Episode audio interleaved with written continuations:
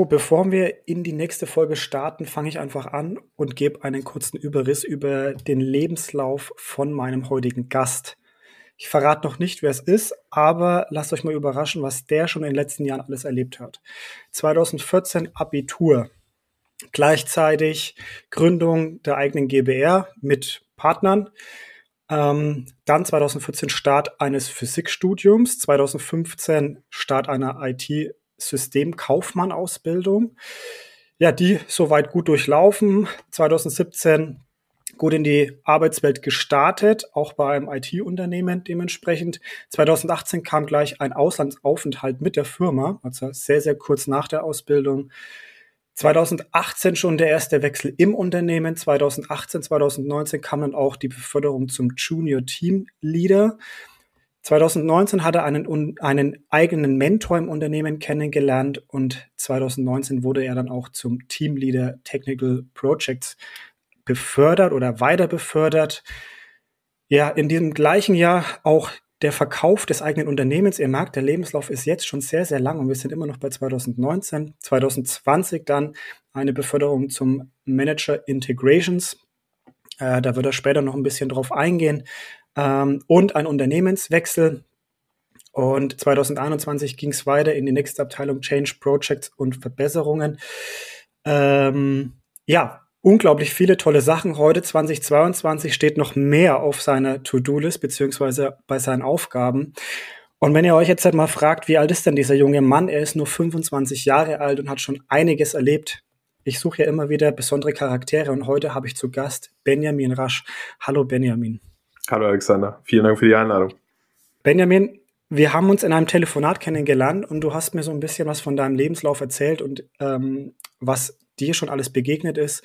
Mir ist heute wichtig, dass du den Hörern zwei Dinge vermitteln kannst. Zum einen, auch in jungen Jahren kann man sehr erfolgreich sein.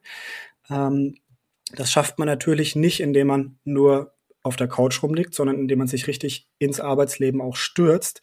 Hast aber Unterstützung von einem Mentor gehabt, beziehungsweise hast erkannt, wie gut es ist, mit einem Mentor zu arbeiten. Und ganz zum Schluss ist mir noch wichtig, du hast etwas Besonderes in der Arbeit mit Teams. Da darfst du aber später gerne selber drauf ja, eingehen. Möchte ich noch nichts vorweggreifen, aber wer jetzt die Folge heute hört, kann sich richtig drauf freuen, was Benjamin da alles raushauen kann. Lass uns einfach mal kurz durchgehen, durch deinen Lebenslauf. Ähm, 2014 Abitur gemacht und dann schon die erste Firma gegründet. Wie, wie kam es dazu? Was war der Grund? Ja, es war so. Also wir haben ähm, eigentlich schon während der Schulzeit immer ähm, so ein paar Ideen gehabt. Und letztendlich habe ich dann noch damals mit 17 ein Einzelunternehmen gegründet im Bereich Veranstaltungstechnik, mhm. weil ich einfach gemerkt habe, das funktioniert, dass man so für ähm, private Anlässe, ähm, äh, für Hochzeiten etc. Ähm, Technik vermietet, mhm. Lichttechnik, Tontechnik und die dann halt eben ähm, ja relativ, relativ gut ähm, an den Mann bringen kann. Und das äh, ist übrigens ganz interessant, wenn man, wenn man mit 17 in Deutschland eine Firma gründen will, da, da gibt es einiges zu beachten.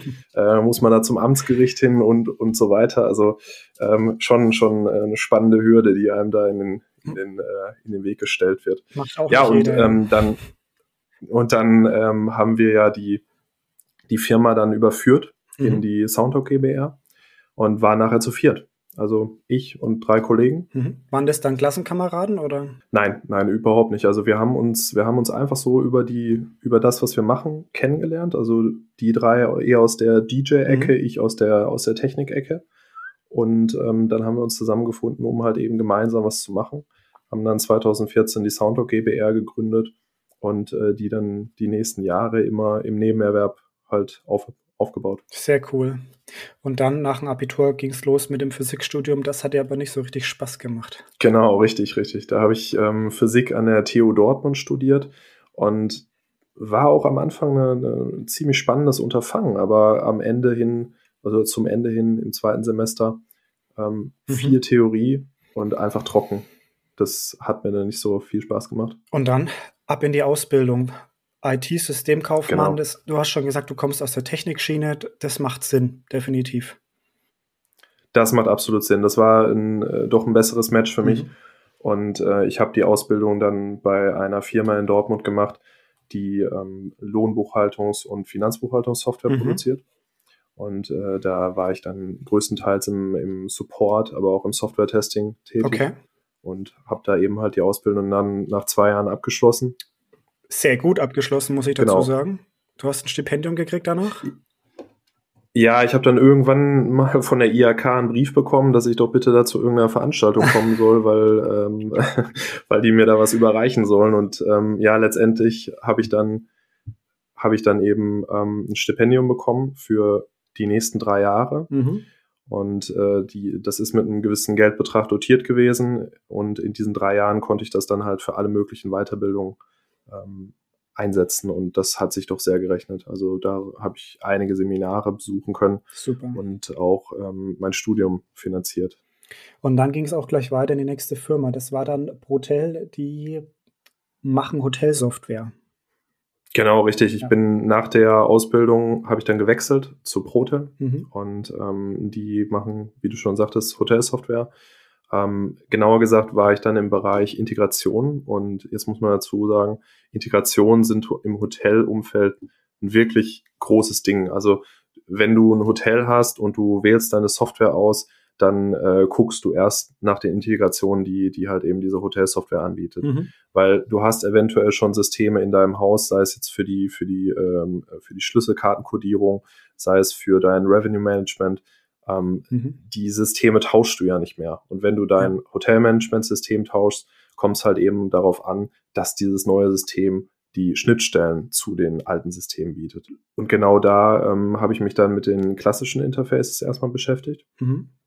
Das heißt also wirklich ähm, äh, die, die, die Systeme, die halt eben ähm, mit dem Hotelsystem integriert werden müssen, das äh, reicht über, über moderne Cloud-Anwendungen, ähm, wo sich halt alles in der Cloud abspielt, äh, bis hin zu ähm, Systemen, die halt noch ähm, per seriellem Anschluss angeschlossen werden, die mit einer Middleware im Hotel einfach ähm, äh, wirklich physisch verbunden werden mhm. und, und man dann halt eben mit diesen, mit diesen Systemen kommunizieren kann. Waren jetzt ein paar Fremdwörter für einige Leute dabei. Ich empfehle euch, google das einfach mal, was er gerade gesagt hat. Wir gehen jetzt nicht so stark in die IT-Schiene mit rein, ähm, aber es ist auf jeden Fall spannend, jemanden aus dem Fach mal äh, auch reden zu hören. Von daher mal gut hinhören. 2018 warst du mit der Firma auch in der USA in Atlanta. Was habt ihr denn da gemacht? Ja, ich habe da ähm, zusammen mit einer Kollegin die das Branch Office für Atlanta aufgebaut, beziehungsweise ich durfte da ähm, dabei sein und eben die äh, Integration im nordamerikanischen Markt vorantreiben. Mhm. Das ähm, hat Sinn gemacht, weil wir eben halt auch in der Zeitzone wie viele ähm, Integrationspartner hatten, die mit uns halt Integration zu ihren Systemen machen wollten. Und dementsprechend ähm, konnte ich da natürlich mehr machen als, als von hier aus, weil es halt einfach in den, in den Office-Zeiten dann möglich war. Würdest du das nochmal machen? Würdest du es empfehlen? Auf jeden Fall, auf jeden Fall. Ich habe unglaublich viel gelernt und man muss auch dazu sagen, das ist nochmal was ganz anderes, wenn man in einem fremden Land arbeitet, mhm. als, als da jetzt irgendwie im Rahmen eines Studiums oder, oder ähm, manche machen es ja in der Schule noch, ähm, in diesem Land zu sein. Du, du musst halt gucken, dass du, dass du in dem Land klarkommst. Du musst, ähm, mhm. du nimmst an Business-Treffen teil, ähm, hast vielleicht auch mit deinen Kollegen dann außerhalb der Arbeit irgendwie was zu tun und lernst einfach das Land kennen und das äh, hat mir unglaublich viel gebracht. Allein schon für die Sprache. Das glaube ich, das glaube ich. Also ich habe schon sehr lange kein Englisch mehr richtig reden müssen. Von daher finde ich das immer klasse, wenn jemand ein Jahr im Ausland war. Ja, ich habe mir auch notiert, 2018 warst du auch unterwegs und hast in der Firma, ich glaube in der Firma war es, ähm, einen Mentor kennengelernt. Oder war das, war das dann in, in Atlanta? Wie war das genau? Das war noch vor Atlanta. Mhm. Da bin ich nämlich im Bereich der klassischen Interfaces gewechselt zu mhm. den ähm, äh, zu den Proto-RO Integrations. Mhm. Und jetzt muss ich da ein bisschen was zu erklären. Gerne. Also ähm, was, was die klassischen Interfaces sind, habe ich ja gerade schon, schon erzählt. Und Proto-RO war jetzt im Prinzip so der Versuch, das Ganze ähm, Point to Multipoint zu verbinden. Also da, das heißt, du hast auf der einen Seite das, das Hotelsystem auf der anderen Seite hast du die Systeme, also die Drittsysteme, zu denen du dich verbinden äh, willst. Mhm. Und jetzt hast du dazwischen halt einen Enterprise Service Bus, mhm. womit du halt mehrere Hotels und mehrere ähm, Systeme verbinden kannst. Okay. So. Und das ist im Prinzip eine Integrationsplattform, die wir da mhm. geschaffen haben. Das ähm, ist also streng genommen genau das Gleiche, aber irgendwie auch total anders, weil es auf einer ganz anderen Basis beruht. Und äh, genau, der, da hat mich, da hat mich halt mein späterer Mentor äh, für rekrutiert. Mhm. Der ähm, ist Australier und hat dementsprechend auch nur Englisch äh, gesprochen. Das ist eine sehr, sehr direkte Persönlichkeit, also wenig höflich, ähm, 30 Jahre Erfahrung, also schon über 60 ja. und äh, genau das das äh, also ein Typ auf dem man also mit dem man wirklich klarkommen muss mhm. War, hat er dir das Mentoring angeboten oder hat sich das einfach entwickelt? Weil viele fragen sich, okay, Mentor, schon mal was gehört. Ähm, wie gestaltet sich so ein Mentoring? Wie hast du es erlebt? Äh, wie hat sich vielleicht für dich entwickelt? Also eigentlich gab es da einen bestimmten Wendepunkt, der, der mir dann gezeigt hat, dass das im Prinzip so der, der richtige Weg ist, den ich da auch gehen möchte. Mhm. Und ähm, das ist lustigerweise jetzt komplett kontraintuitiv, was, was jetzt kommt. Mhm. Und zwar haben wir damals ein Training für unsere Vertriebspartner organisieren müssen. Also das ist ja so, wir arbeiten, also bei Protel ähm, hatten wir verschiedene Vertriebspartner in den einzelnen Ländern mhm. und die mussten halt jetzt eben auch für Protel.ro, dieses neue Projekt, was gerade aus dem Boden gestampft wurde, ähm, geschult werden. Ja. Und unsere Aufgabe war es da, ein Vertrieb, also ein Training für die zu organisieren weil die ja auch den First-Level-Support machen. Klar. Und jetzt gab es aber noch gar nicht so viel zu zeigen. Also wir hatten praktisch nicht nichts, was wir, was wir zeigen konnten. Das hat äh, kaum einen Tag gefüllt. Und äh, jetzt war das Training aber für drei Tage anberaumt. Krass. Dann haben ähm, schon meine Kollegen diesem, diesem äh, Herrn, den ich, den ich gerade beschrieben habe, gesagt, das funktioniert nicht und ähm, wir müssen uns da was ausdenken, wir müssen ähm, äh, das absagen, online machen, was auch immer. Und er wollte es aber partout in Dortmund machen. Mhm. Und dann äh, fühlte ich mich ja irgendwann bewogen, da reinzugehen und zu sagen, hey, das funktioniert nicht. Ähm, äh, habe das dann energisch vertreten, meine, meine Position. Und dann ist was ganz Interessantes passiert. Er hat mich nämlich angeschrien, ich solle nie wieder in meinem Leben in sein Büro kommen, ohne eine Lösung für ein Problem. Oh ja. So. Und das hat mich, hat mich wirklich geprägt. Also ich hab, bin dann auch nie wieder ähm, mit einem Problem ohne Lösung zu irgendjemandem gegangen. Mhm. Und ich denke, das, das, hat mir, das hat mir viel gegeben, ähm, gerade im Bereich Verantwortung.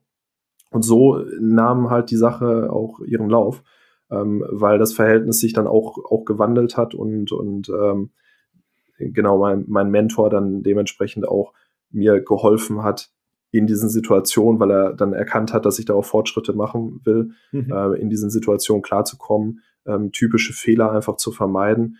Und da war es halt so, dass äh, er auch derjenige war, der, ähm, der mich nachher in die erste Führungsposition ähm, befördert hatte mhm. und mir da auch viel, viel Ratschläge gegeben hat, ähm, äh, um halt einfach klassische Fehler zu vermeiden.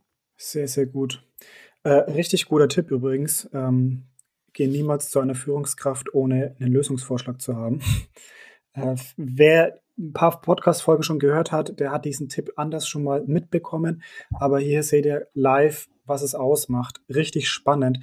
Äh, hattest du zu deinem Mentor nur so ein Arbeitskollegenverhältnis, also Chef und Mitarbeiter, oder wie gestaltet sich für dich ein, äh, ein Mentoring dann im Unternehmen? Ja, also, also erst ja, auf jeden Fall. Mhm. Ähm, das waren punktuell hier und da mal Tipps und Ratschläge, wie man was machen kann. Wie gesagt, also der, er ist ja auch, also der Altersunterschied könnte nicht größer sein. Mhm, ich ja. in, also ich 22 in, äh, in, in diesem Jahr und, und er dann eben ähm, äh, über 60, ich glaube 63 mittlerweile. Mhm. Ähm, da, das war, das war, ähm, ähm, das war natürlich auch irgendwie so eine, so eine, so eine Situation ähm, von, von Autorität, ähm, wo man sich jetzt nicht in, in tiefgründiges Gespräch ähm, verloren hat, sondern da, da, da war es so, man kam mit einem Problem und da kam man mit einer Lösung wieder raus. Also mhm, ja. äh, wenn man es jetzt einfach mal so sagen, äh, so sagen kann.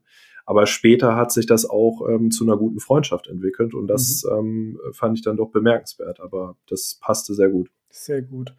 Und du hast eben schon erwähnt, er hat dich dann tatsächlich auch vorgeschlagen oder hat, hat das hinbekommen, dass du dann befördert wurdest zum Teamleader. Also nicht nur Junior, sondern zum richtigen Teamleader. Genau, also erstmal erstmal Junior Teamleader, das, so. das war er dann. Und ähm, genau, dann später ähm, zum, zum Teamleader für ein, für ein Team, was wir dann abgespalten haben. Mhm. Ähm, ja, genau. Also da habe ich meine ersten Führungserfahrungen gemacht. Also wie gesagt, ich hatte keine Ahnung. Ich, ich wollte einfach nur, äh, nur in diese Schiene rein. Ähm, ich äh, habe mir, ich habe mir angeguckt, was das bedeutet. Ich habe ähm, auch ein Seminar dazu gemacht von dem eingangs erwähnten Stipendium. Mhm. Ähm, konnte ich mich da ja dann gut austoben. Das war ein viertägiges Seminar. Was hast du da gelernt? Hamburg war das. Ähm, also das ging ganz konkret auf die Punkte Führung, Delegation und, äh, und Motivation ein. Das hast du also gemacht? So, so ein klassisches Führungskräfte-Basistraining. Das hast du gemacht, bevor du die Position angenommen hast oder in die Position genau. rein bist? Das, das habe ich davor gemacht. Mhm. Und ähm, ich hatte ihm schon vorher gesagt, dass ich auf jeden Fall in diese Schiene will. Also ich möchte, ich möchte in diese Schiene Führungskraft rein. Mhm. Und ähm, das, das hat er dann da auch wahrgenommen. Also in diesem, in diesem Meeting, als wir, als wir ähm, äh, da, da saßen, sagte er nur, du bist jetzt soweit. Und dann hat es auch nicht lange gedauert. Sehr gut. Das ist richtig gut. Ja, 2019 war dann die nächste Beförderung, also zum, zum richtigen Teamlead und genau. gleichzeitig genau. auch der Verkauf von äh, deiner Firma oder die, der Verkauf deiner Anteile, glaube ich, war es sogar bloß, oder? Richtig, richtig, genau. Also wir haben ähm, bei SoundDoc hat sich das im Prinzip so entwickelt. Wir haben alle unglaublich viel gearbeitet. Ähm, der Erfolg stellte sich ein. Also wir haben halt mit der Firma auch gutes Geld verdient.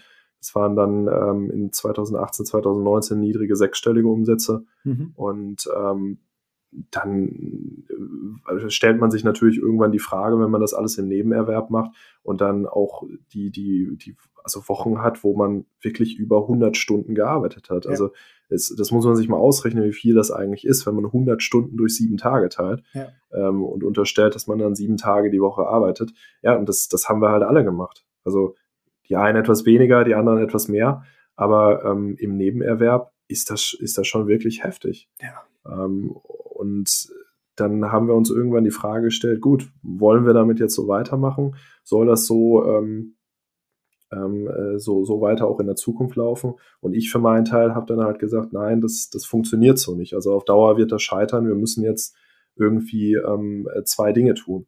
Erstens gucken, wie können wir ein System aufbauen, was funktioniert, also wo mhm. wir uns jetzt auch ein bisschen entkoppeln können mit unserer Zeit. Ja. Dementsprechend also Mitarbeiter einzustellen oder zu beauftragen. Ähm, und andererseits einfach dieses Thema Ownership ein bisschen, bisschen zu stärken im Unternehmen.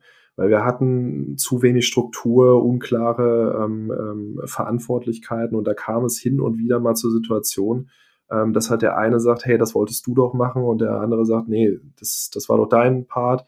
Und naja, man hat es nie wirklich geklärt. Also das ist halt einfach dieses fehlende Ownership-Thema, äh, ja was dann, was dann da auch ganz ähm, problematisch war. Und die Summe all dessen hat mich halt dazu bewogen, dann da auch auszusteigen. Ähm, also das, das hört sich jetzt vielleicht, vielleicht drastisch an, aber ich bin ähm, super dankbar für diese Zeit. Ich habe unglaublich viel gelernt. Mhm. Ähm, ich habe auch nach wie vor ein sehr gutes Verhältnis zu, zu meinen Mitgesellschaften von damals. Und ich bin, ich bin froh, da Teil ähm, gewesen zu sein. Mhm. Aber ich denke, da ändern sich dann auch irgendwann die Prioritäten, sodass das der richtige Schritt war. Mhm, absolut. Ähm, ist auch eine krasse Entscheidung. Ihr wart immerhin schon vier Jahre alt, glaube ich, zu dem Zeitpunkt. Und nach vier Jahren, ja, sind so die meisten Startups ja auch in dieser Phase, kommt da jetzt mehr Struktur rein oder, oder wie auch immer. Und du hast für dich persönlich eine Entscheidung getroffen.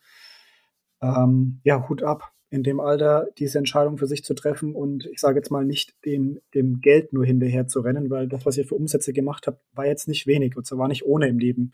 Nebenerwerb. Ja, also das, das äh, hat sich schon gelohnt. Also gerade die letzten Jahre, da ist das wirklich durch die Decke gegangen und wie gesagt, von der kleinen ähm, Veranstaltungstechnikbude mit, äh, weiß ich nicht, drei Boxen und, und vier Lampen ja. ähm, äh, zu einer zu einer wirklichen Firma mit Hochregallager, Transporter, Gabelstapler, alles was also alles was dazugehört. Respekt. Ähm, wir haben ja teilweise Messen gemacht mit, äh, mit etlichen 10.000 Leuten. Mhm. Ähm, das, das hat sich schon gerechnet, ganz klar.